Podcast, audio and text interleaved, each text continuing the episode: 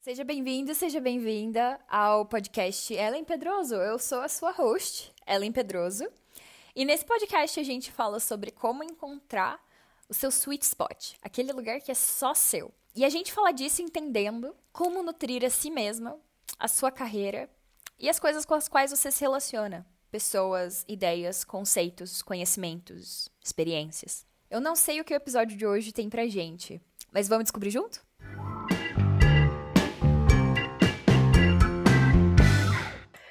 muito bem, gente. Sejam bem-vindos a mais uma entrevista comigo, porque eu não sei falar das coisas sem conversar com as pessoas. Então, hoje nós temos o José Frederico, que eu acabei mentorando num hackathon, porque querendo ou não, a gente acabou descobrindo que a gente é meio parente, assim, né? Porque acho que todo mundo no Rio Grande do Sul é meio parente no fim do Eu dia. acho. né? E aí, é, para quem não sabe, os meus pais são do Rio Grande do Sul, e daí o, o, o José Federico é primo de uma prima minha, enfim, a gente é tudo meio parente. Eu acho que no Rio Grande do Sul todo mundo é meio parente. É. E é, eles estavam fazendo um grupo do hackathon, eles precisavam de ajuda com algumas coisas, e daí eles me pediram, e daí eu mentorei eles no hackathon, e eles ganharam, e foram maravilhosos. E aí, né, eu sou uma pessoa que eu sou de relacionamentos, então estamos aí conversando até hoje, e eu quis conversar com ele hoje porque, né, depois você conta um pouquinho de você, Fred, mas é, tá bem no comecinho da jornada, né? É um lugar que eu me identifico muito. A gente até antes de começar a gravar tava falando sobre o que é design, você faz design, tipo de design. E aí é, é sempre uma conversa muito gostosa pra mim de ter, né? Porque eu, eu sempre me identifico muito com esse lugar. E, e, enfim, a gente vai conversar um pouco hoje sobre intercâmbios, né? No geral, assim, da vida, mas acho que, né, vamos falar um pouquinho de design também, que eu acho que a gente vai acabar trocando nesse assunto, porque não tem muito jeito. Com certeza. Esse mesmo. Então vamos lá, se apresenta um pouquinho só pro pessoal te conhecer e já pode me perguntar o que você quiser. Vamos lá. Já. Então tá. Então, olá a todos. Eu me chamo José Frederico Luca. Atualmente tenho 16 anos e tô cursando o segundo ano do ensino médio no Instituto Federal Farroupilha, no interior do Rio Grande do Sul, né? Como a Ellen disse, gente do interior Rio Grande do Sul, todo mundo se conhece, todo mundo é parente. E falar sobre intercâmbio é muito legal pra mim, porque hoje em dia, jovem, né, da idade contemporânea, na modernidade, quem não quer viajar e conhecer o mundo e E às vezes parecem muitas dúvidas, né? Muitas coisas que a gente não entende, muitas coisas que a gente não conhece. E falar com alguém que fez isso várias vezes é certamente indispensável para a gente se sentir mais confortável fazendo, né?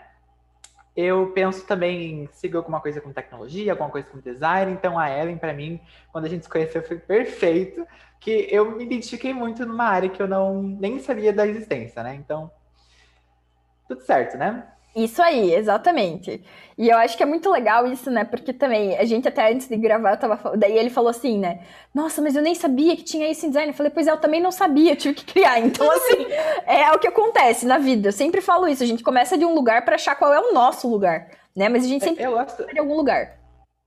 É, e eu gosto disso no mundo de hoje em dia, porque a gente tá tão cheio de informação, tão cheio de, de- de- sabe? Tipo, viajar para qualquer lugar e saber de, de tanta coisa e tantas áreas. Design é uma área nova, assim, pode-se dizer, eu acho, né? Tem origens antigas, eu acredito, mas novinha, digamos assim. E ainda assim é muito conhecida, muito presente no cotidiano, né? Com certeza. E o legal do design, só pra, né, já te contando um pouco, é assim, Aham. É, a gente tem essa noção, eu acho que no Brasil a gente tem uma noção estranha de design.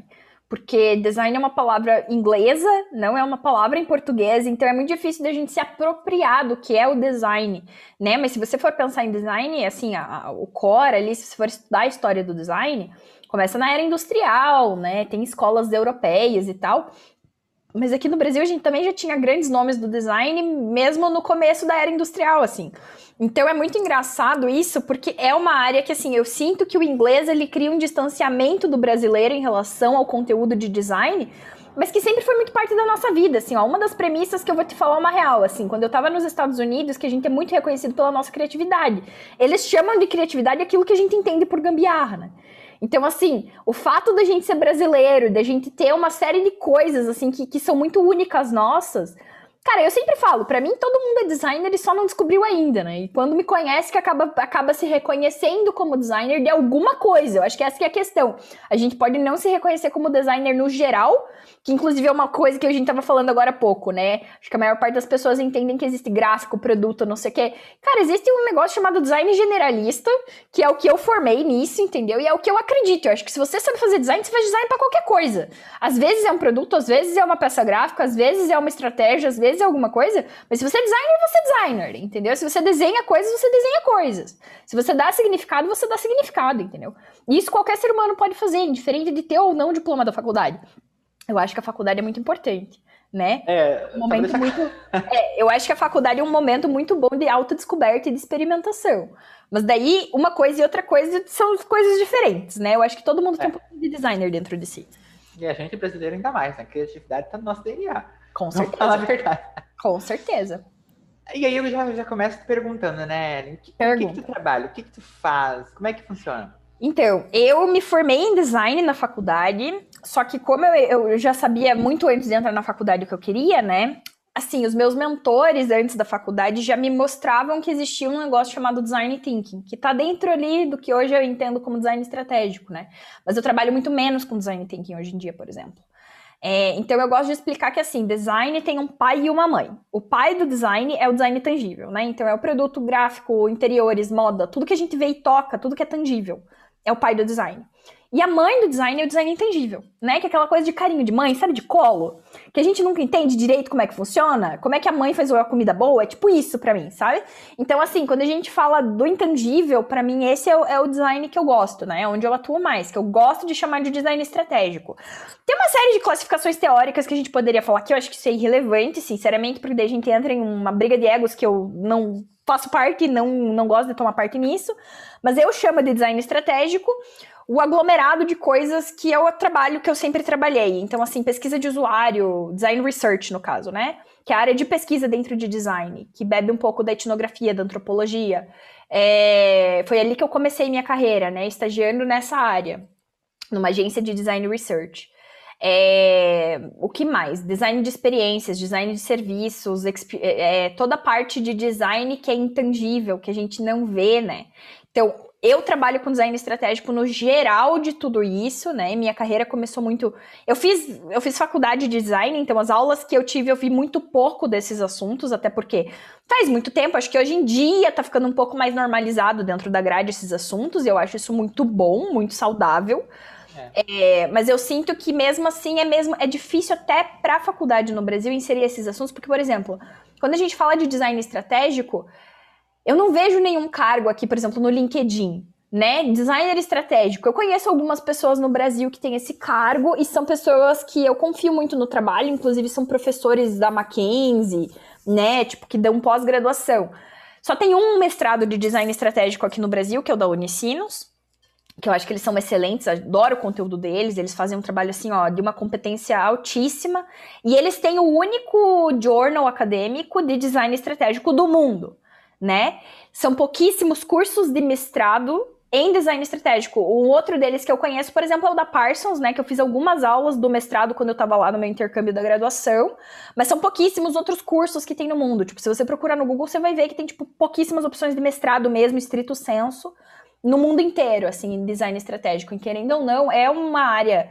Se você acha que, né, você falou que design é uma coisa muito incipiente, imagine dentro da área de design e design estratégico, né? Porque hoje em dia a gente escuta muito falar de UX, de tecnologia, mas é. design estratégico é uma coisa que ninguém, que assim, no Brasil que eu saiba, ninguém sabe falar sobre isso direito, né? A gente tava comentando antes que a gente pensa em design, tipo, a gente geralmente pensa em pedacinho pequenininho, tipo, em criar um slogan ou criar uma marca, design gráfico, enfim. Mas quando a gente vai ver, o design é gigantesco, tem tanta área, tantos conceitos, tantos assuntos. E como eu disse antes, né, na modernidade está crescendo tanto esse tal de design, né, essa coisa que muita gente não conhece, mas como você disse, é tão natural, tão presente no dia a dia. E, enfim, é tão importante, né? Muito, pra praticamente Deus. tudo. Meu Deus, para mim, eu, eu, assim, eu me lembro quando eu tava começando e eu achava que era um universo fechado, sabe? Assim, tipo, aquela coisa meio. Eu não sei onde é que tá a festa, uhum. sabe? Eu não sei o que, onde que tá acontecendo. O que que tá acontecendo, porque ninguém me conta, não tá no jornal, é tão difícil de achar, sabe? Mas eu acho que é uma questão de, de, de fuçar mesmo. É muito difícil no começo, né? No começo, quando você não sabe nem o que procurar no Google, eu sinto que é muito difícil, mas eu né, tive o, o privilégio de ter pessoas que estavam lá dentro, que sabiam do que estavam falando e que me guiaram no meu processo. Por isso que hoje eu trabalho com mentoria, né? Porque eu valorizo muito essas, esses apoios, né? Porque querendo ou não, quando a gente tá começando, a gente não sabe. Exatamente, a gente não sabe o que a gente tá fazendo, a gente só vai fazendo, né? E eu acho que essa coragem também, tem um termo em inglês que eu gosto muito, que é obliviousness, né? Quando você é inocente, você não sabe das consequências das coisas, você tá indo, você tá indo, porque você tá indo, você não, né? Então vamos indo aqui. É. Acho que isso é a coisa mais importante, é explorando, que nem você, né, que participou do hackathon tão cedo. Eu vejo é. muita gente de faculdade participando de hackathon, mas, gente, é, cara, pra que, que você vai esperar? É, é, isso é uma coisa que meu mentor me disse que eu acho muito, muito válido de compartilhar, que é assim, não deixa a faculdade atrapalhar os seus estudos. Então tem muita gente que tem que esperar a faculdade para começar a estudar alguma coisa que gosta, e eu acho que já, já começou errado aí, porque não tem nada te impedindo hoje de é. pegar um livro na biblioteca de pública, sei lá, procurar no Google. Internet. Cara, tem muita coisa assim que já, a gente já pode sair pesquisando. E outra coisa, a faculdade não precisa limitar o teu escopo dos teus estudos, mesmo que você já esteja dentro dela. Então você tem um universo todo para explorar e a faculdade é só mais um, é um planeta nesse universo, nessa galáxia que está orbitando em volta da tua vida, né? Então se aproveite ao máximo disso e faça as coisas gravitarem do jeito que for mais propício e proveitoso para você, né? Não tente se limitar ou se encaixar. Seja você mesmo e vá fazendo o que faz sentido, sabe? É, vai explorando as oportunidades. A gente fez esse hackathon que, que eu mais aprendi pessoalmente, Sim. além de vários conceitos e mais, foi isso, de explorar, de ir lá e fazer. Quando a gente teve essa oportunidade, né, a gente foi se inscrever com um grupo de amigos, a gente ficou em dúvida. Será que a gente vai? Será que a gente não vai? Está errado? Se não der certo? Não sei o quê. No fim, a gente foi, a gente fez e a gente saiu lá completamente diferente. Então, então é literalmente, explore as oportunidades, faça as coisas diferentes e vai ao longo disso descobrindo o que, que, que tu gosta de fazer, né? Com certeza, eu mesma antes de entrar na faculdade já estava indo em evento, já, né, já estava metida em tudo que era coisa. E eu super acho que essa é a melhor abordagem, porque assim, eu pensava o seguinte: se eu vou me casar, entre aspas, né, por quatro anos, pelo resto da minha vida com uma profissão, vou conviver com essa, com essa profissão por quatro anos na minha faculdade, eu não vou querer uma coisa que eu, que eu vou me arrepender né? Então, assim, eu vejo muito como um casamento. Profissão para mim é que nem um casamento. Eu já quero saber, assim, ó, se tem alguma treta, se tem algum podre, já me conta logo de cara. Então, antes de eu entrar na faculdade, eu já falava sobre, tipo, que crises que tem, o que, que eu vou descobrir que eu não vou gostar. Já me conta, sabe? Daí tem uma coisa chamada. Cada ano tem uma crise, né? Tem uma que eu achei muito engraçada, que era a crise do terceiro ano, que era quando você descobria que design não era perfeito, que design gerava lixo, que design fazia um monte de coisas que a gente não gosta, que não é legal. E daí eu falava, gente, que, que incrível já saber disso de adiantado, sabe? Porque eu cheguei no meu terceiro ano, eu já tava no, eu já tava no Ciências Sem Fronteiras, eu já tinha passado por isso, eu já tinha, né, passado por todas essas coisas. Então, assim, eu sinto que quando a gente quer muito fazer alguma coisa, né, e, e eu acho que é, é se permitir ser muito apaixonado por qualquer coisa que você queira, sabe? E não se limitar pelo label da universidade, né? Faz, cara, own it, faz do, do que você quiser desse diploma, sabe? Use dele para fazer a carreira que você quer construir, porque se fosse para eu fazer o que me ensinaram nos eventos ou uma faculdade ou que me disseram que eu eu me lembro, tinha um professor meu que falava assim: "Não, Ellen, você tem muito perfil para ser produto faça produtos para ganhar prêmios. Nossa, hoje em dia uma coisa que eu não tenho paciência é prêmio, entendeu? Prêmio de design eu acho que é ótimo, eu acho que tem um reconhecimento, dá um peso, e uma credibilidade toda, mas assim, não é o meu universo, não é isso que eu quero para mim, sabe? O meu negócio é outro, meu negócio é gente, é falar com gente, e ver transformações em vidas, e tipo, é isso que eu gosto todo dia. E não que um prêmio não faça isso, faz de um outro jeito, mas só que não é o jeito que eu quero fazer. Então, assim, eu acho que todas essas coisas, essas explorações de falar, poxa, mas quem sabe pode ser. Eu, por um tempo, pensei que poderia ser isso. E daí eu falei, cara, acho que não. Aí eu fui pro outro lado, que eu tava muito mais interessada e acabei que eu nem me lembrei mais do tal do prêmio, entendeu? Então, assim, eu sinto que esse momento da faculdade é muito importante para essas explorações, porque querendo ou não, você tem um ambiente seguro ali na faculdade, controlado, né? Que você pode errar, que você pode fazer de novo. Tem um monte de gente que já fez muito mais que você, que você pode pedir opinião, que você pode pedir conselho. Então, assim, e não só os professores, né? Mas outros, turmas mais velhas, outras pessoas que já passaram, que vão dar palestra, que enfim, você conhece uma série de pessoas ali no ambiente universitário acadêmico, né? E eu acho que tudo isso é muito importante, semana acadêmica também, enfim, todos esses eventos, cara, eles são muito importantes na minha opinião. Eu comecei indo pra semana acadêmica, né? Foi ali que eu comecei minha jornada, então. e aí estamos aqui hoje, né? E estamos é, aqui hoje. Tem que, se jogar, tem que se jogar nas oportunidades. Eu acho incrível, ainda mais incrível, porque assim, antigamente, digamos, tinha 15, 16 anos, é, em 1950, por exemplo, tinha o que em casa para ver as coisas? Tinha a família, uma enciclopédia britânica, né? Se a pessoa tinha bastante condição financeira, é. E era tipo isso, a biblioteca, a biblioteca da cidade, quem sabe e tal. Hoje em dia, não, tipo assim, a gente tá fazendo essa chamada, essa entrevista pela internet. Eu abro o Google, eu consigo ver tudo. Tudo, tudo mesmo. Se eu quero falar com alguém, se eu quero pesquisar sobre alguém em milhões de línguas, em milhões de sites, isso é incrível. Porque mesmo eu não estando na faculdade, porque a faculdade, como ela disse, é um mar de oportunidade, né? Mas mesmo eu não estando na faculdade, já tem um monte de oportunidade como essa, que a gente pode aprender mais. E antes mesmo de chegar lá, tipo, antes de fazer uma graduação, a gente já tem mais ou menos uma ideia. O que eu vou fazer, o que eu não gosto, o que eu gosto. Que cursos que surgiram, que não existiam, que ninguém conhece, mas que podem mudar o mundo. E assim por diante, né? Com certeza. E, e dentro desse assunto até, daí entra também o intercâmbio, né? Porque eu acho que, assim, pessoalmente, uma das melhores oportunidades da vida, eu nunca fiz, mas eu acho que uma das melhores oportunidades da vida para um estudante de faculdade, para qualquer pessoa, né, um jovem principalmente, é o intercâmbio. Né? Então, eu acho que assim, o intercâmbio, ele, ele é uma ferramenta para você chegar em algum lugar que você queira. Então, assim, falando de profissional e de acadêmico, né? Então, assim, Óbvio que intercâmbio como uma experiência pessoal ele é muito maravilhoso. Óbvio que eu recomendo para todo mundo, porque eu acho muito importante você passar por uma oportunidade dessa. Mas eu também acho que não é o único jeito de chegar onde você quer chegar. Então, assim, eu já quero começar com esse disclaimer, assim, bem claro, de tipo assim, intercâmbio é uma coisa que você tem que estar tá muito afim de fazer.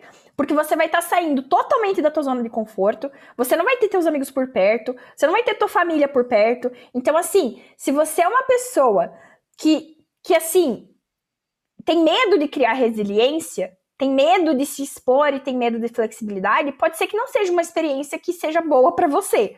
E eu digo isso porque, cara, quando eu cheguei nos Estados Unidos, eu entendi o que é estrutura emocional, porque eu não tinha mais a minha.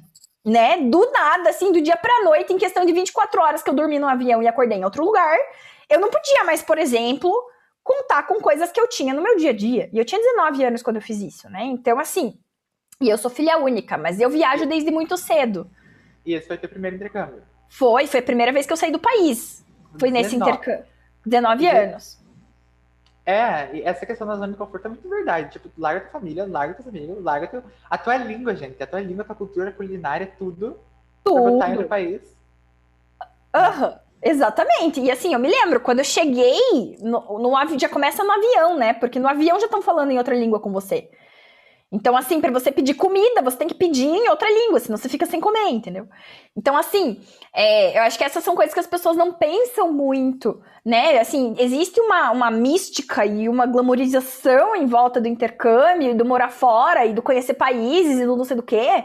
Mas, assim, né, eu que já morei na Índia, gente, você tá num lugar onde você não faz a menor ideia do que as pessoas estão falando, pode ser uma coisa extremamente de pânico e de ansiedade para quem for, entende? Então, assim, se você.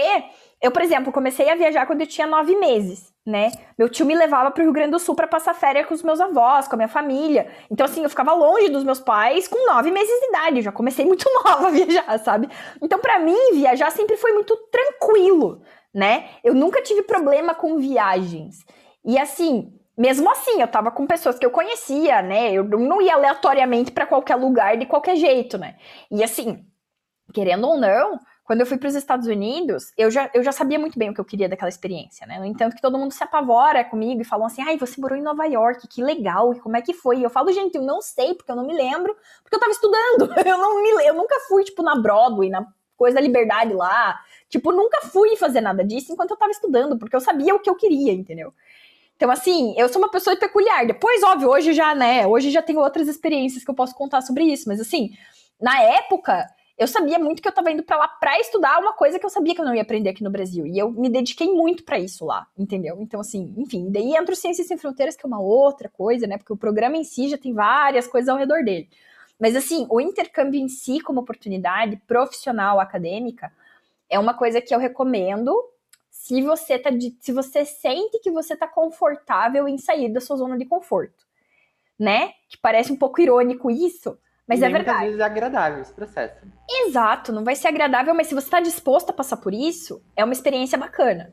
Se você tá fazendo isso porque você acha legal, ou você quer agradar alguém, ou não vem de uma motivação tua, aí eu acho que é bom pensar um pouquinho mais, né? Porque daí é, a gente tá fazendo isso por quê, né? Tá fazendo isso para quem? Quem vai ter que viver essa experiência? Você, no fim das contas, né? Então, é, é bom ponderar começa... isso no começo.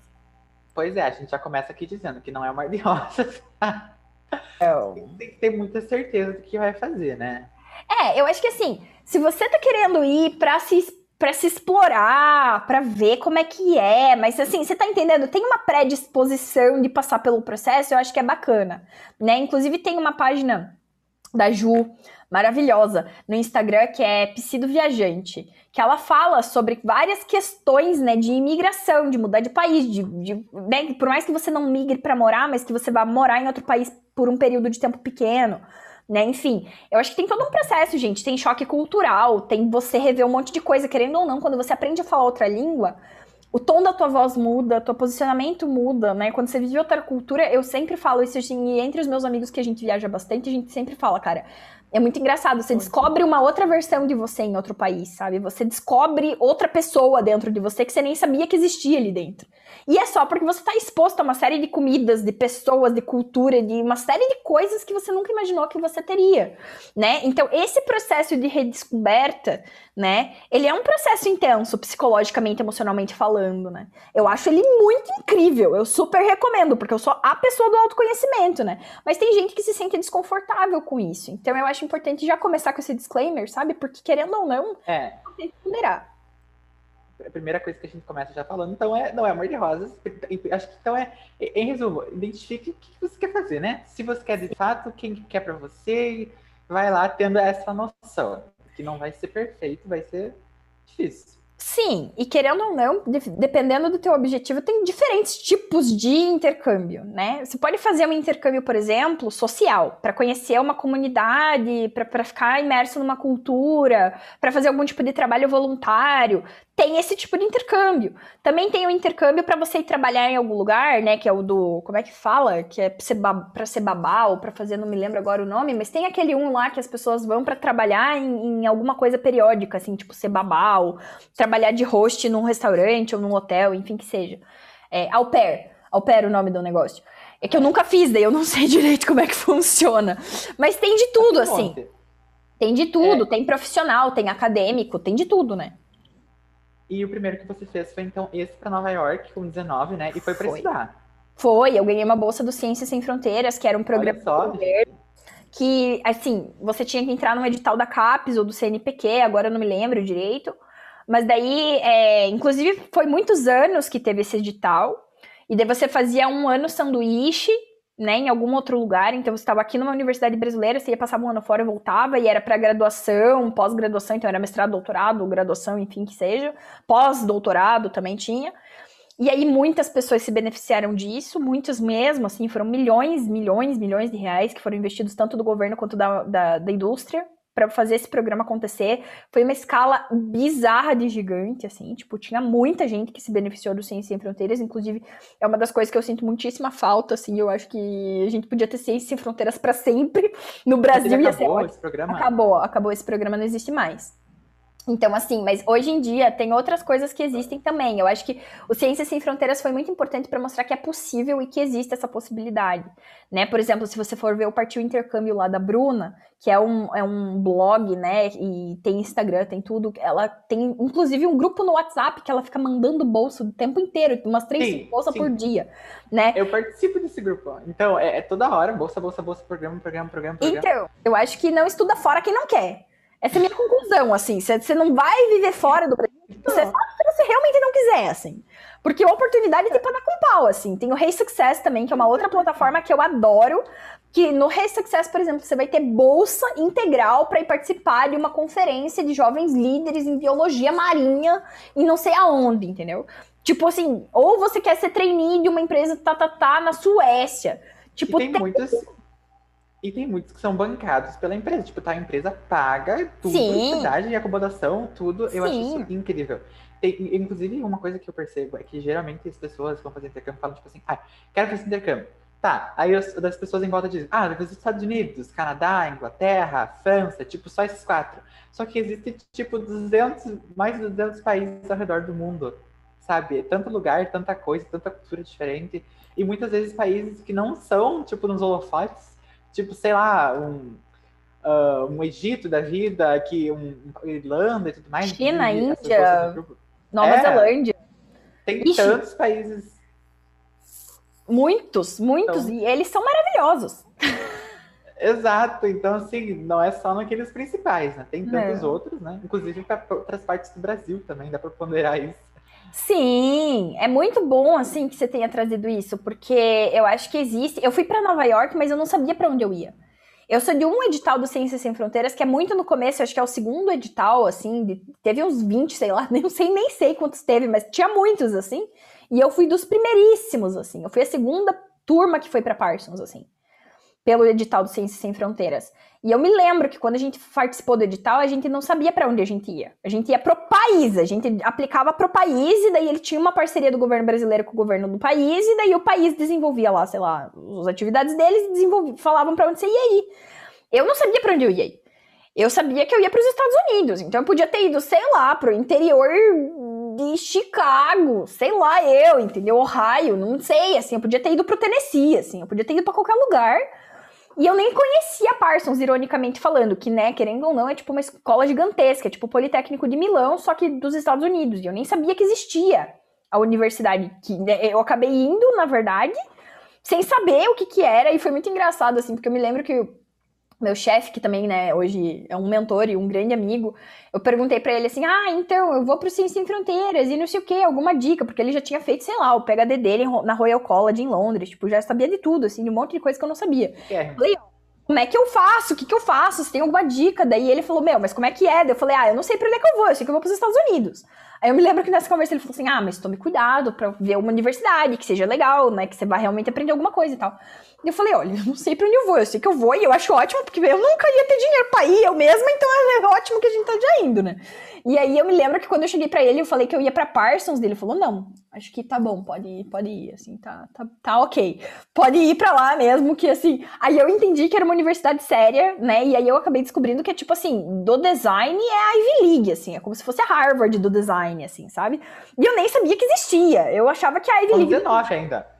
É, e eu, eu achava que era, sei lá, Politécnico e Stanford, assim, no máximo, era o que a gente conhecia. E, cara, a Parsons é uma das únicas universidades do mundo que tem design estratégico. Então eu fui pro lugar certo, entendeu? Eu achei os professores certos, eu achei. E eu podia fazer aula de qualquer mestrado que eu quisesse, de qualquer curso que eu quisesse dentro da Parsons, mesmo estando só na graduação.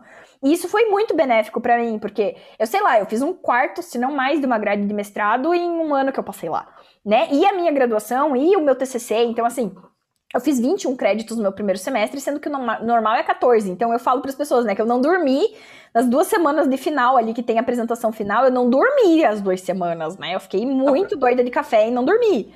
Mas valeu a pena, cara. Eu não me arrependo. Assim. Mas tá certa, né? Vai lá, tipo, uma oportunidade sem igual, tem que aproveitar tudo, entendeu? Exato. Só é que lute, entendeu? Exatamente. cheguei no final das duas semanas alucinando, cheguei. Não recomendo? Não Mas recomendo. Mas assim, né? Uma vez na vida, outra na morte que a gente faz essas coisas. E, cara, assim, ó. Eu acho que foi muito importante eu ter passado por isso, sabe? Todo mundo tava me falando, não, Ellen, é, muito, é muitos créditos, não faça, é, é muito pesado, você, né? Não faça. E eu, cara, Fique tranquilo, eu fiz 14 matérias aqui no Brasil antes de ir pra lá. Eu falei, cara, é que você não me conhece, você não entendeu o nível de comprometimento que eu tenho com essa atividade acadêmica aqui. E, cara, de ter feito, assim, eu acho que eu cresci muito com as minhas matérias lá, com os meus professores lá. Eu não me arrependo do que eu fiz. Eu não recomendo que ninguém faça, né? Porque eu acho que é um preço muito alto se pagar. Nossa saúde, eu acho que sempre que bota a nossa saúde em risco é uma coisa muito, muito, muito custosa, né? Eu acho que esse preço a gente nunca paga. Mas, assim, é... querendo ou não no segundo semestre, daí, por exemplo, eu peguei bem menos créditos, daí eu fiz chinês, daí eu fiz um projeto na China, daí, entendeu? Eu acho que eu acabei explorando muito todas essas oportunidades que eu tive lá, né? E depois disso ainda eu acabei, por causa do projeto da China, estagiando para uma, uma empresa lá, que depois, quando eu vim para cá, eu estagiei para eles de novo, sabe? Então, assim, é, querendo ou não, o meu foco de saber o que eu queria me ajudou muito nesse sentido, né? Então, o intercâmbio para mim, ele, ele, ele foi uma virada de chave muito grande na minha vida. Eu acho que eu jamais teria desenvolvido a carreira, mesmo né, no meu primeiro estágio, já tendo pego clientes internacionais já do começo, é muito diferente quando, por exemplo, eu fui pra China, eu conheci o público de lá, eu falei com as pessoas de lá, entendeu? E assim, foi muito intenso, né? Porque a gente fez workshop para sei lá, no mínimo 100 pessoas. Eu acho que o máximo que a gente teve em um outro foi 200, assim. Foi 14 dias que a gente foi para três cidades, que foi Beijing, Xangai e Hong Kong, e eu conheci, tipo, desde empresário até estudante de design e até galera do governo. Eu conheci uma galera muito diversa, assim. Então, querendo ou não, o meu intercâmbio me possibilitou outros pequenos intercâmbios, né? Que me fizeram, assim, que foi onde eu me descobri cidadã global. Eu já tinha amigos dentro da Parsons que eram de vários lugares diferentes, né? Mas querendo ou não, por causa de saber que isso existia, de saber que o meu universo não se limitava ao Brasil só porque eu falava inglês. Isso já me levou para outros lugares, na minha cabeça já era muito maior, né? Eu me lembro quando eu voltei do intercâmbio, que nossa, tem sempre choque cultural na volta também. Acho que esse é o que ninguém fala, né? Porque você se torna outra pessoa e você vê o mundo de outra forma. E daí você vê todo mundo no mesmo lugar igual. Eu lembro que eu voltei pra faculdade e tava todo mundo fazendo as mesmas coisas. Eu falava, gente, como assim? eu não consigo. Eu não consegui entender, sabe? E é muito engraçado, porque daí, assim, eu descobri um outro Brasil, e foi muito engraçado isso. Meu professor de lá falou: você vai voltar para. Ele era brasileiro, né? O, o, o, meu mentor de lá, ele era brasileiro também. E, e, enfim, tenho muito carinho por ele. E ele falou para mim: você vai voltar e você vai descobrir um outro Brasil que você não conhecia antes. E dito e feito, assim, porque eu comecei a conhecer outras pessoas, né? Querendo ou não, em eventos, em... as portas se abrem quando a gente, né? Enfim, é muito engraçado isso, assim que a gente vai se conectando com outras pessoas, com outros ambientes, assim. Então, é, é, foi todo um processo, assim, depois ainda quando eu fui morar na Índia foi um outro processo de choque na ida, de choque na volta, eu acho que sempre tem isso, né? Eu sempre considero cada viagem que eu faço uma viagem, uma viagem, é todas as viagens diferentes do período, eu tô muito aberta para todas as mudanças que elas têm para me trazer e todas as lições que elas têm para me ensinar. E eu acho que essa é a grande coisa. Se você quer fazer intercâmbio, esteja aberto para essas lições, porque daí, nossa, daí você vai viver 20 vidas em uma só, entendeu? Em uma viagem você já é, mudou 20 vezes. Isso que a gente falando nisso, né? Aquele lugar não vai ser a tua zona de conforto. Tem que ir pra lá aberto, que né, não vai ser o que tu esperava, ou quem sabe seja, mas ainda assim totalmente diferente. E eu queria te perguntar, né? Além das oportunidades maravilhosas, porque é incrível, né, gente? Eu tô com uma vontade de pegar minhas coisas e ir agora já, já, já fazer um intercâmbio. Mas que dificuldades que tu encontrou nesse primeiro intercâmbio? Ah, tipo, teve um choque cultural, mas eu imagino que a língua seja diferente, a culinária, né? Muita gente Nossa. que quando vai para os Estados Unidos não consegue se adaptar, aí passa de fast food, McDonald's e Burger King, aí no fim a saúde vai, enfim. É, assim, tem vários fatores. O primeiro deles, que eu acho que é muito importante de pontuar, é que assim, todo mundo que sai do Brasil, acho que assim, ah, eu vou ir para os Estados Unidos, que legal, tipo Disney, né? Tipo, sei lá, a gente pensa, sei lá o que que a gente pensa dos Estados Unidos. E cara, você saiu do Brasil, você é latino. Não importa quanto dinheiro você tenha, você se torna uma minoria. Eu acho que isso é muito importante de pontuar. Então é assim, ó, pessoas que não entendem de, tipo, problemas sociais e tal, a coisa que eu mais recomendo, sai do Brasil. Vá para um país desenvolvido, porque daí você vai entender o que, que é ser uma minoria, entendeu? Porque você vai automaticamente, automaticamente, pelo teu passaporte, você vai se tornar uma minoria, indiferente de quanto dinheiro você tenha. Então, assim, isso eu acho que é um ponto muito importante. Já começa aí, já começa aí, porque, por exemplo, é, se a gente está falando de ambientes, por exemplo, a Parsons, né, que é um ambiente que, cara, é uma universidade caríssima, caríssima, assim, se você morar lá, eu me lembro, o, o dormitório que eu tava que é em Greenwich Village, que eu morei, que é tipo assim, perto da Union Square, que é um lugar privilegiadíssimo, privilegiadíssimo. Eu me lembro que na época eu tava conversando com os meus colegas e o aluguel de um, tipo, eles falam shoebox, né, que é um apartamentinho, sei lá, de, não é nem um quarto, é o quarto, banheiro a cozinha tudo junto em, sei lá, 5 metros quadrados, entendeu? O aluguel de um apartamento desse tamanho naquela área era mais de 8 mil dólares por mês, assim naquela época, que isso faz, tipo, mais de 10 anos, sei lá, quase 10 anos agora deve fazer. Um, é, 9 anos. 9 anos deve fazer agora. Então, assim, é, quando você começa a pensar, assim, eu, eu, eu desde o começo estava muito consciente de que se eu não tivesse a bolsa, eu jamais estaria lá, né? Porque eu jamais, naquele momento da minha vida, nem hoje, eu acho que eu teria dinheiro para pagar tudo que a bolsa me deu. Então, assim, nesse sentido, eu tô pensando, né? Se eu vendesse tudo mesmo que eu tenho, acho que nem assim eu ia ter dinheiro pra pagar tudo que eu tinha. Ah, meu Deus! E assim, eu acho que eu ia ter que vender um fígado, sabe? Tipo, mais ou menos por aí. Porque assim, e... querendo ou não, a bolsa me deu, me deu toda a infraestrutura de alguém que ia ser a pessoa mais privilegiada lá, sabe? É por isso que eu te disse antes, só no que luta, entendeu? Tá, essa é. oportunidade de ser igual, vai ter que aproveitar na marra por bem ou por mal, entendeu? Não, e é engraçado porque tinha gente, assim, por exemplo, eu me lembro, tinha gente que foi para lá para fazer mochilão, assim. Nem ia pra aula, tipo, umas paradas bizarras, assim, sabe? Então, assim, eu sei lá, né? Eu, eu, eu, acho que cada um faz o que acha melhor com a sua vida. Eu, eu sempre soube o que eu queria, e o que eu queria era me estabilizar como uma, uma consultora internacional na área de design estratégico. Então, assim, eu tava no lugar certo, na hora certa, com tudo, com a faca e com o queijo na mão. Eu que não ia jogar isso fora, né? Mas, assim, eu me lembro que a gente fazia piada, que tinha gente que queria achar pessoas para casar. Tipo, tinha uma galera com vários objetivos. Eu não, meu objetivo era muito claro. Eu queria entendeu? Me estabilizar dentro da área de consultoria de design estratégico. E foi aí que eu fui, cara, eu peguei a primeira, engatei e fui embora. Eu não olhei para trás nem pros lados, eu só fui para frente, entendeu? Então, assim, é, é muito engraçado, porque, né, eu falo isso e, e, sei lá, né? Dá, dá essa impressão de que eu, eu, por muitos anos, fui muito máquina no meu tratamento das coisas. Hoje em dia eu trabalho com desenvolvimento humano porque eu entendo quanto o que eu fiz, assim, não é, não é bem o que eu recomendo, né? Mas assim. Eu, eu sou uma pessoa que eu tenho muita clareza das coisas e eu acho que a clareza é a coisa mais importante para mim. E quando eu tenho essa clareza, eu acho que eu, eu, assim, cara, ninguém segura, sabe? Eu sou uma pessoa muito da determinação. Então, meu intercâmbio foi muito isso. Mas é engraçado, porque mesmo antes de eu ir, eu fiquei muito em dúvida. Eu falava pra minha mãe, mãe, eu não sei se eu sou boa o suficiente para dar conta do intercâmbio. Eu me duvidei muito, assim, antes de ir pra lá. E, e, a minha mãe falou: Eu não sei o que você. Mas você vai. Ela falou assim: Você pode chorar, você pode estar tá ótimo, mas você vai. Aí eu falei: é, Então, então, tá. então tá. Se eu tô, então tá, então eu vou. Assim, sabe aquela coisa do vou com medo, mas vou com medo mesmo? Foi mais é. ou menos nessa base, assim, entendeu? Então. É, um exemplo de como a gente não pode deixar se levar por insegurança. Tem que ir. Não, e assim, eu acho que a coisa do intercâmbio, que eu acho que, que voltando um pouco para tua pergunta, que eu acho muito importante também deixar claro, é que a gente nunca sabe o que a gente vai encontrar. Quando a gente sai do nosso país, a gente sai é. do, né, de tudo que a gente conhece. Porque, por exemplo, eu nunca imaginei que eu ia ter uma história para te contar, por exemplo, de que eu passei pelo furacão que deixou Nova York sem luz em, sei lá, 50, 100 anos, assim. Que eu tava lá quando o Sandy, furacão. Não, eu não sabia. É, foi em 2012, no finalzinho de 2012. E era inverno. Então você imagina, uma cidade que depende de energia elétrica e de calefação, porque, assim, ó, Nova York é uma das únicas cidades dos Estados Unidos que você consegue se locomover sem carro. Por quê? Porque tem um sistema de transporte público ótimo no metrô. Imagina, sem metrô, sem energia elétrica, sem comida, sem água, porque é inverno, tá tudo gelado, não tem água corrente, assim, sem calefação a água congela nos, nos, nos canos.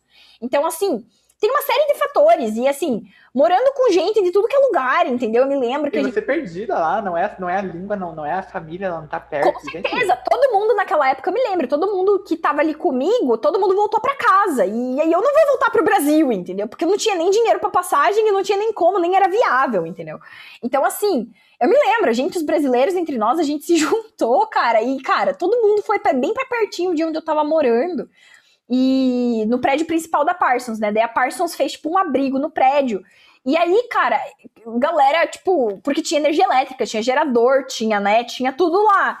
Então, cara, foi, sei lá, meio que um acampamento da galera, assim, foi virou punk, Né? Foi, foi punk, foi. Mas assim, é muito engraçado, porque eu me lembro que a galera fez, tipo, festinha, tava comprando bebida alcoólica para levar pro dormitório, porque era festa do furacão. E eu falava, gente, as pessoas estão ficando sem casas, as casas estão ficando destelhadas, tipo, pessoas estão ficando sem lugar para morar e vocês estão fazendo festa.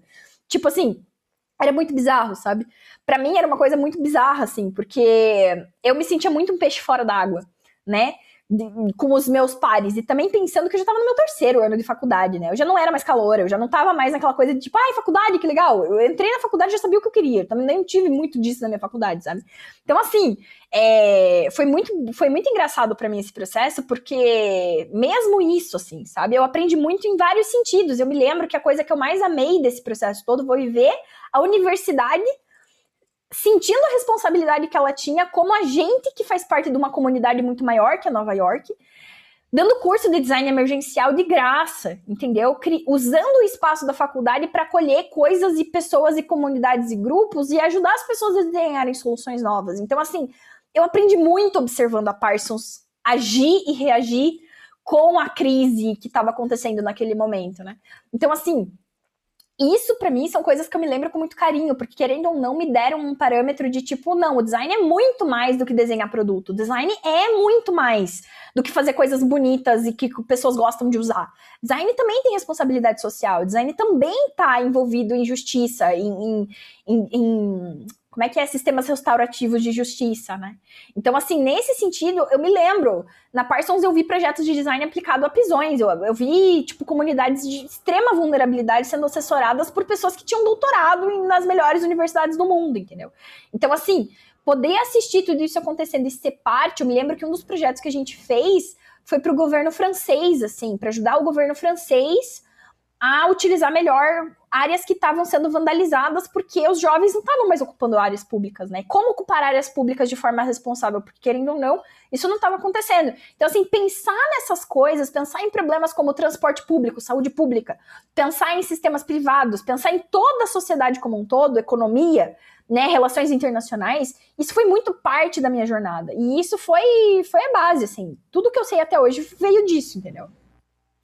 É, eu tô vendo que abriu teus olhos de uma maneira inacreditável. E, e, o mais legal de ouvir tudo isso é saber que a gente, quando jovem, eu, por exemplo, consigo fazer isso também um dia, né?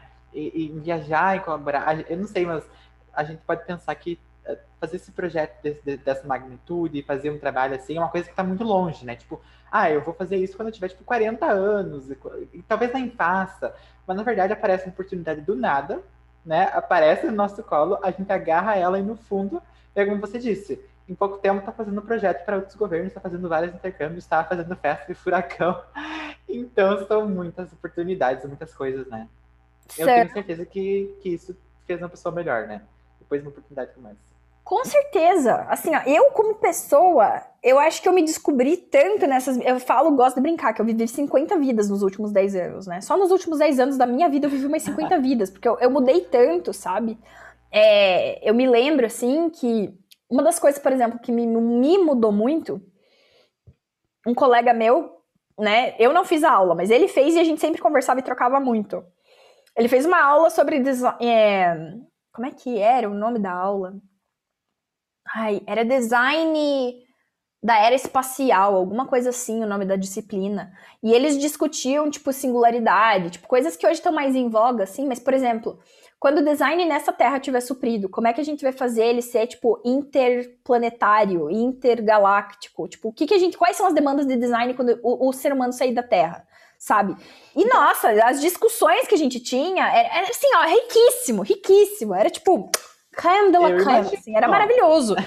E ainda tendo pessoas que realmente sabem do que estão falando ali, sabe? Tipo assim, era maravilhoso. Eu me lembro só das palestras que eu assisti na Parsons, assim, o quanto eu cresci sabe? De ver palestrante de tudo que era lugar vindo palestrar, de ter essa oportunidade de voluntariar com, com projetos que faziam sentido para mim, de ir pra China, de conhecer pessoas de, de trocentas áreas diferentes, entendeu?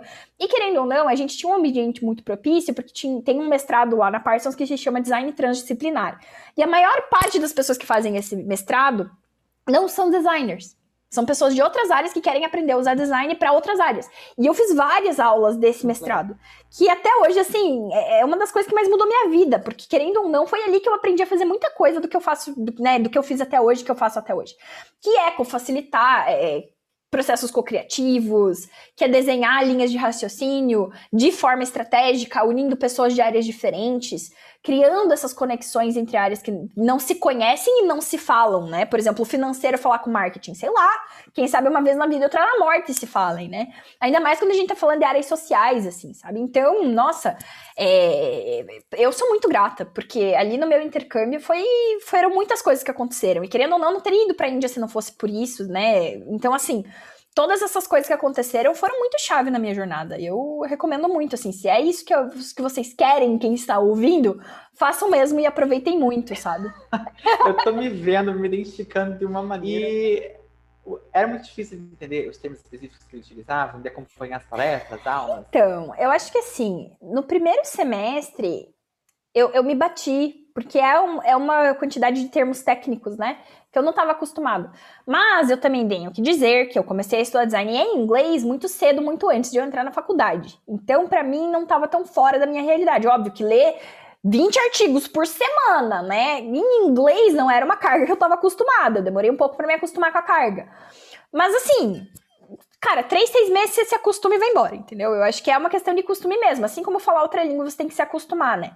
Então, assim, é... querendo ou não, o design sempre foi a coisa que, assim, eu aprendi inglês e eu, cara, a primeira coisa que eu fui fazer foi aprender a falar inglês, design inglês, sabe? Tipo, a parte do inglês do design foi a coisa que eu sempre, cara, eu falava assim, graças a Deus que eu aprendi inglês só para poder entender design, sabe?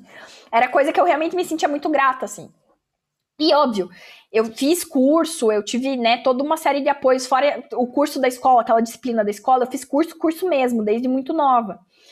Por motivos aleatórios que, assim, não, é, não, não era, não é nem coerente eu te falar o porquê que eu fiz, porque não tinha nada a ver com a minha educação, era assim, porque amigos e tal, sabe?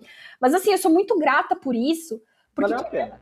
Valeu, nossa, muito valeu, e eu acho que assim, é, querendo ou não, como eu decidi que eu queria ser designer, eu fiquei em dúvida dos 10 aos 13, mas com 13 eu já sabia que eu queria ser designer, né? E design já é uma palavra em inglês. Então, assim, querendo ou não, eu, eu comecei a fazer inglês também do curso, acho que eu tinha uns 10 ou 12 anos, assim. Então, foi uma época muito próxima. Então, uma coisa já se engatou na outra muito rápido na minha cabeça e eu já, já fui embora, assim. Quando, eu, quando essas coisas se conectaram na minha cabeça, já foi muito rápido ali para mim. Então, assim, é, eu sei que existe uma realidade no Brasil onde sim, né, de acordo acho que é com a Exame, né, tem 5% da população brasileira, se eu não me engano, a cidade é de 2015, que falam outra língua e 1% que fala inglês. Dessas outras línguas, 1% fala inglês. E aí, cara, é uma população muito pequena, né? Tipo, é. E, e, assim, esse falar inglês eu não sei nem. Eu não me lembro direito do dado, né? Mas existe uma diferença muito grande entre entender e falar e, e conseguir construir frases, né? E pensar em inglês. Então, assim, eu nem sei dizer esse nível de profundidade o quanto que esse dado contempla.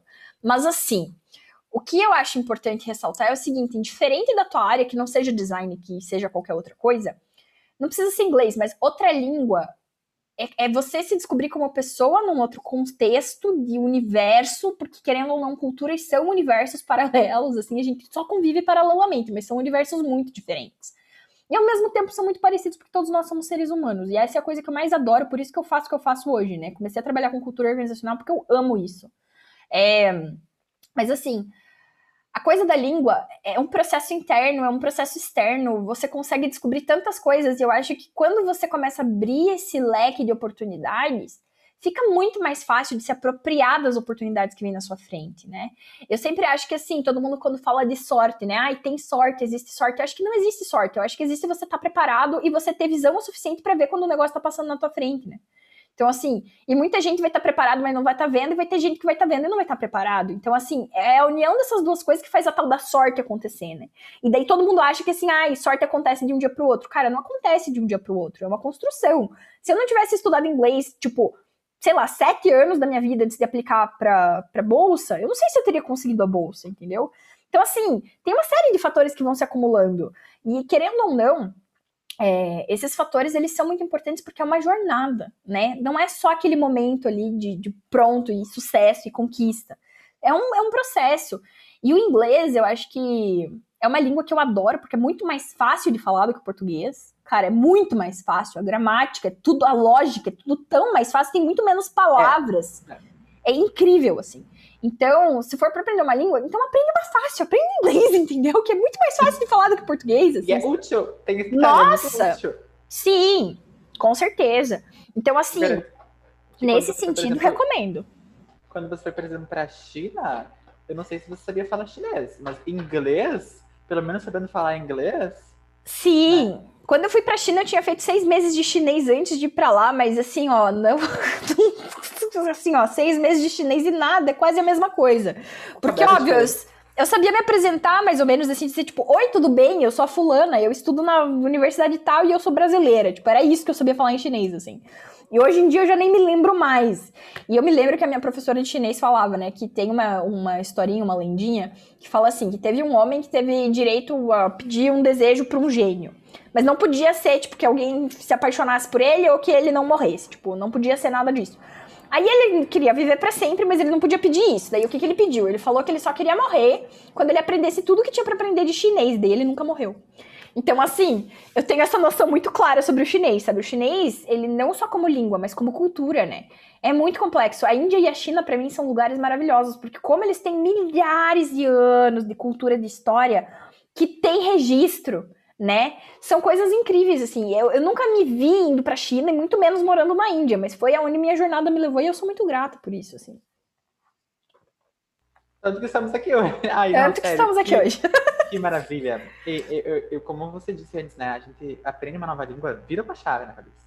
Vira. É uma nova lógica. Imagina então uma nova cultura, que você tem uma nova língua, uma no, novas pessoas, novos pensamentos, você vira outra pessoa, né?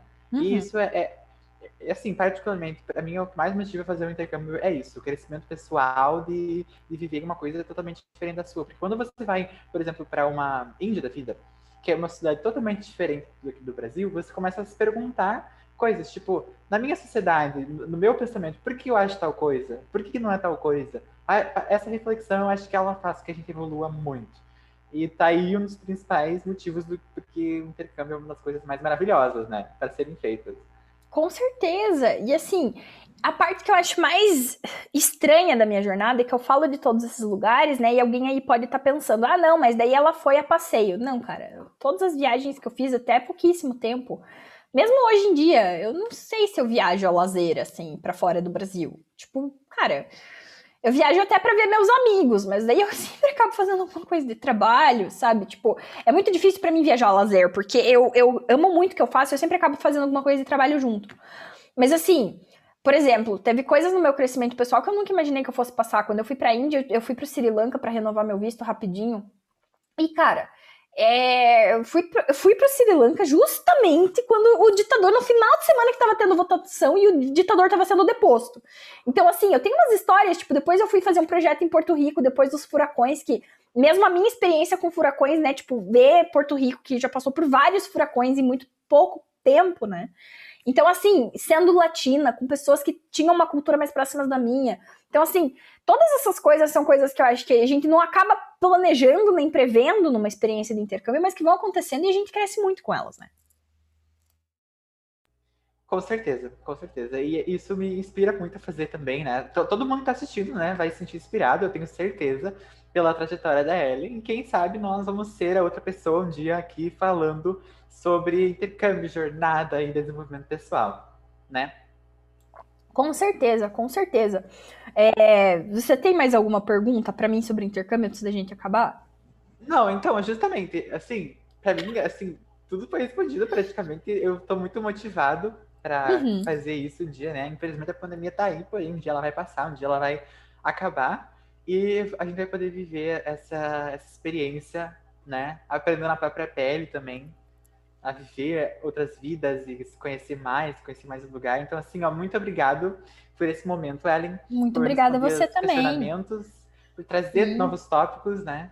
Isso também ajuda muita gente, da mesma maneira que você foi mentoranda no, no, seu, no início do seu processo, você mentorando muitas, muitas pessoas agora, também ajuda a gente muito a evoluir. Sim, com certeza. É, e eu acho que a mentoria é muito importante nesse processo, né? Porque se eu não tivesse tido os meus mentores, que eu acho que viram essa, essas possibilidades que eu não estava vendo, também eu não sei se eu teria visto, né? E assim, eu acho que para fechar então, algumas dicas que eu tenho para quem quiser fazer intercâmbio, eu acho que assim, não ache que você tem que bancar tudo. Eu acho que essa é uma falácia que todo mundo acha que vai ter que ter dinheiro, vai ter que guardar dinheiro. E sim, é ótimo, sempre ajuda a ter uma grana extra, alguma coisa. Mas eu acho que assim, existem bolsas integrais disponíveis tanto para você fazer viagens acadêmicas, quanto para você ir trabalhar em empresas, quanto para você participar de projetos sociais. Então, assim, tem para tudo que você quiser e alguns nomes assim que eu posso dar para as pessoas pesquisarem, né? É a IESEC, a IESEC tem uma série de intercâmbios que são super acessíveis assim em questões financeiras de você fazer, é, de tanto para social quanto para startup, quanto para trainee. O Rei Success tem tipo várias oportunidades acadêmicas, concurso empresarial, é, startup, tem tudo lá, um monte de coisa e você pesquisa por nacionalidade. É, tem o Partiu Intercâmbio da Bruna, que são mais voltados para coisas acadêmicas, e tem para todas as idades, gente. No Partiu Intercâmbio tem, tipo, para você fazer graduação, paga fora, tipo, com tudo pago, assim, quatro anos de graduação. É, também tem o Estúdio na Gringa, que é uma galera ali que eu conheci pelo Instagram, que são dois irmãos que eles compartilham, assim, por exemplo, que eles têm bolsa de esportes ou bolsa de mérito por nota. Eles têm um outro processo ali que é bem diferente do da Bruna e do Rei Success, que eu acho que se complementam bem ali nessa tríade né, do Rei Success, da, do Partiu Intercâmbio e do, do Estúdio é. na Gringa. E aí o que esses não contemplam, eu sei que a ESEC contempla, até porque eu já trabalhei na ESEC, né? Então, é, eu acho que essas são as dicas de coisas a serem pesquisadas, no sentido de, de né, opções e recursos e fontes. E a outra coisa é assim, eu sei que pode parecer que o inglês é um pouco intimidador, né? E tipo, ai meu Deus, vou ter que aprender outra língua. Tá bom, não quer aprender inglês, aprende espanhol. Não quer aprender espanhol, aprende qualquer outra língua, entendeu? Não tem que se limitar pelo inglês. Faz aquilo que se sente mais confortável. E se não quer aprender outra língua, vai para Portugal, entendeu? Vai para Angola, que falam português também. Tem uma ilha na Índia que é. é como é que é o nome? Goa. Macau, falam português é? ah, não, também. Macau, é Goa. Goa falam português também e é na Índia. Então, assim, tem vários países que falam português, que você não vai precisar aprender outra língua e que com certeza você vai ter uma experiência maravilhosa. E assim. O próprio Brasil. Né? O próprio Brasil. Mesmo dentro do Brasil, a gente tem várias coisas muito interessantes acontecendo aqui dentro que eu acho que é maravilhoso. O intercâmbio é, regional, eu acho que é uma outra coisa que ninguém nunca fala, mas que é muito possível, muito legal, inclusive, de fazer. A federal mesmo, se eu não me engano, tem um programa interno de fazer intercâmbio cultural dentro das federais. Então, assim, tem muita coisa para ser explorada, sabe? E a gente tem, cara, tem Duolingo, tem curso online, tem YouTube que tá ensinando tudo que é coisa, sabe? Eu acho que assim, é só você querer que tem de todos os gostos, de todos os sotaques, de todos os tipos para você escolher. Então é só você querer mesmo e dar uma olhada, né? E, e assim, eu acho que eu tenho até um destaque no meu Instagram que eu botei mais um monte de dica lá, então quem quiser vai lá e me pergunta lá no Instagram, que depois eu dou mais dicas se alguém quiser mais específico de alguma coisa. Pois é, né? Tem oportunidade não falta, enxurrada de oportunidade de, de, de, de um monte de coisa que a gente vai fazer, né? Com Tô certeza. até no teu Instagram agora. Exatamente. Então vão lá no meu Instagram ver depois rapidinho. Qualquer coisa me mandem DM perguntas. E acho que era isso. Mais alguma coisa pra gente era fechar? Isso. Então, muito obrigada, gente. Muito obrigada, Fred. É, espero que a gente consiga até ter mais conversas aí no futuro aqui, quem sabe, não sei. Vamos é, Vou já, deixar já esse tô... mistério, vou deixar o mistério. já tô esperando a parte 2 da entrevista. Sim. Muito obrigada também pela oportunidade, Imagina, né? Obrigada a você. E é isso, gente. Nos vemos aí nos próximos episódios e aí, quem sabe mais pra frente a gente não vê o Fred aqui de novo. veremos, veremos. Beijo, gente. Com certeza.